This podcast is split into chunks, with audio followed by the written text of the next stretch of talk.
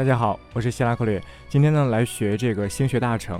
我带着大家来看，当然这本书它也是一本编纂啊，是万民英啊搜集了很多资料，然后排在一起，哎，这样形成的一本书。那么其中鱼龙混杂，当然有一些非常好啊，有一些东西呢就有一些过时。我先挑其中基础的有用的信息来给大家讲。那么我在讲这部分的时候，我就默认大家对占星的基础都有所了解。如果有听众没有了解，那么可以去我的知乎看一下那个文章啊，我写过占星的文章，也可以去我的那个个人网站上去看一下。我会把网址写在下面的文字部分。星盘长什么样子啊？日月金木水火土七颗星啊，为什么这样子转呢？为什么有十二个宫啊？它是怎么分的呀？这些都可以在我的知乎的文章或者我个人网站上看到啊。这个我就默认大家已经懂了，因为呃，大家来听我的语音，有很多朋友都是看过我的文章之后来听的。好，我就默认大家都懂了。好，那么现在开始，今天先给大家说两篇赋或者说歌曲吧。第一篇叫做《论十二宫管库新歌》啊。管库其实就是我们现在说的主宰，某个星主宰某个宫，某个宫的宫主星是什么星啊？这就是宫与星之间的主宰关系，它在这里叫做管库啊，在我们古代叫做管库。好，这个歌诀截图我会列在下面文字部分啊，大家可以去看一下。人命推排十二宫，宫星为主，实难通。今人只论原来要，谁把宫神主诉穷？啊，就是说人命啊要看十二个宫，然后呢，宫星为主，实难通。宫星为主，公主星嘛，公主星实难通，实际上非常难以通达，非常难以把握，非常难以运用。今人只论原来要，谁把功神主诉穷啊？就是说万明英那个时代，那个时代的占星家，他们都只论原来要，包括变药啊、化药啊、命缘这些东西。当然这些东西大家也不知道，我以后会慢慢讲。他的意思就是说，当时的人都只重视原来药，但是呢，却不重视公主星，这是当时的一个现象，不是我们现代啊。我们现在刚好反过来，我们现在就只知道公神星、公主星，但是呢，不知道原来药是什么。好，继续。此宿从来为管库，主人祸福吉和凶，精穷主星归何地？善恶推来得度中。这一长句的意思就一句话：管库星或者说公主星，他们可以主宰人的福祸和吉凶。啊，通过观察公主星就可以推善恶啊，推吉凶，就这个意思。得时不论居陷弱，失时何问在高墙。哎，这句话非常好。这句话引出了一个非常重要的概念，我在文章中也讲过，叫做得时与失时。这个得时就是指得天时，大家记一下：太阳在白天得天时，月亮在晚上得天时，水星在黎明之时得天时。金星在晚上得天时，火星在晚上得天时，木星在白天得天时，土星在白天得天时，一共七颗星：日月金木水火土。那么在白天得天时的有三颗，在晚上得天时的有三颗，在中间在黎明时分或者说无所谓得天时不得天时的有一颗。在白天得天时的是太阳、木星、土星；在晚上得天时的是月亮、金星、火星；在黎明时分得天时或者说无所谓得不得天时的是水星。那得时不论居陷弱，失时何问再高强？意思就是说，如果一颗星它处在落线啊，fall 或者说 detriment 这种位置，但它得时得天时，那这颗星也不弱。那如果一颗星在妙或者旺，但是它失了时，那么这颗星它也不高不强。所以得不得时是我们大家很容易忽略的一点，尤其是我们现在西方占星倾向于啊心理占星或者说性格占星比较的庸俗化，比较的大众化，那么根本就没有多少人能够仔细的去看它得不得时啊，仔细的去分析其中的细节。但是这是非常重要的。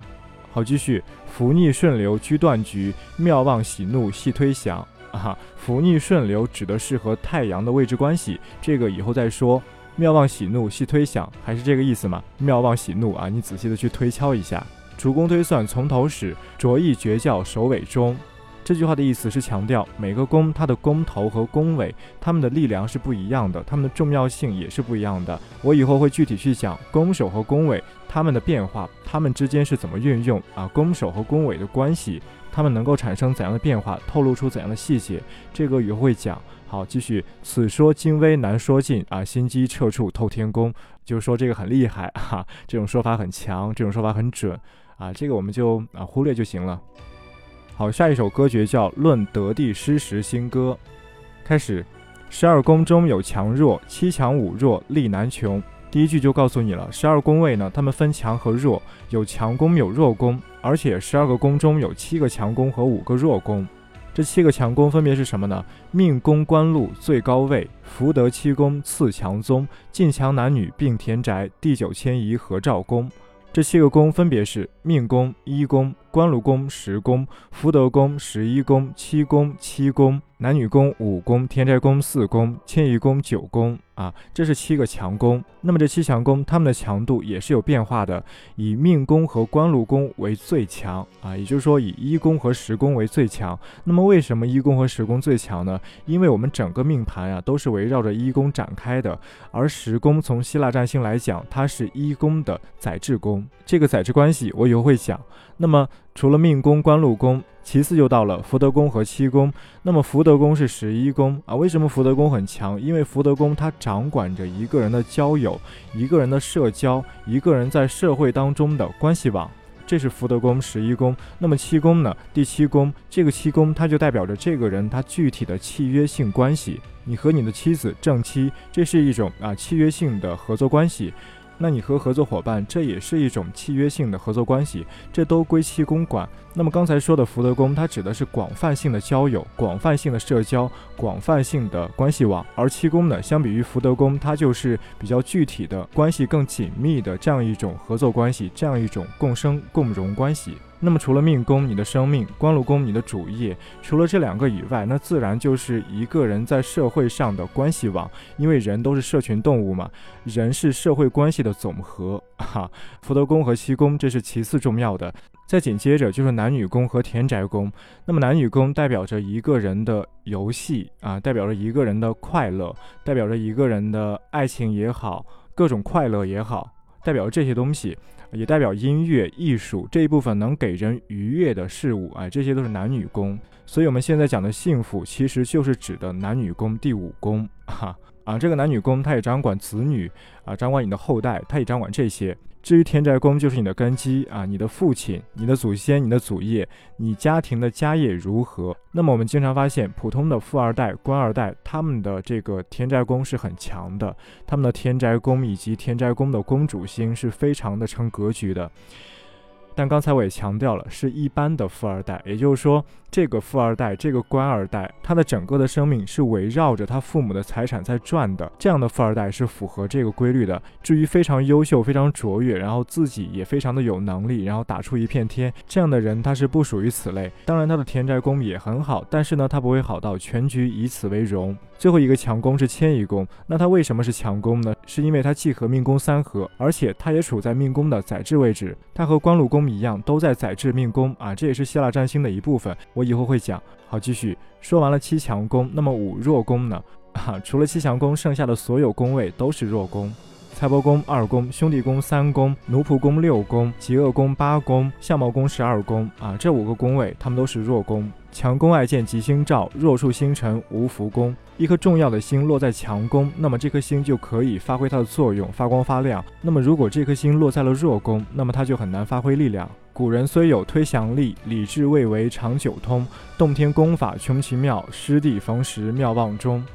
啊，这句话没有说技巧，我们略过。好，继续。不问强弱素心地，只将好妙论穷通。得地不问居强弱，失时休夸强最雄。啊，这句话是给三种因素排序，这三种因素分别是得时、得地与强弱宫。得时刚才说了啊，分白天和晚上。得地就是指它的妙望落现。强弱宫刚才也说了，七强五弱嘛。它在这里排的序是得时大于得地，大于强弱宫。因为我们讲天时地利人和，其实就是这样一个顺序：先考虑天时，再考虑地利，最后才考虑人和。得时就是天时。得地就是地利，强弱宫是人和，强弱宫是人和，因为我们说后天十二宫，后天十二宫全部管辖的是人事，男女也好，迁移也好，田宅也好，啊，这都是和人事有关的。因此呢，强弱宫它是人事，那么它的顺序就是天时大于地利，大于人和，得时大于得地，大于强弱宫。他继续说，现处得时有享福，强宫失位总成空。还是这个排序，如果他没有得地，但是他得时，他还可以享福啊。现处得时有享福。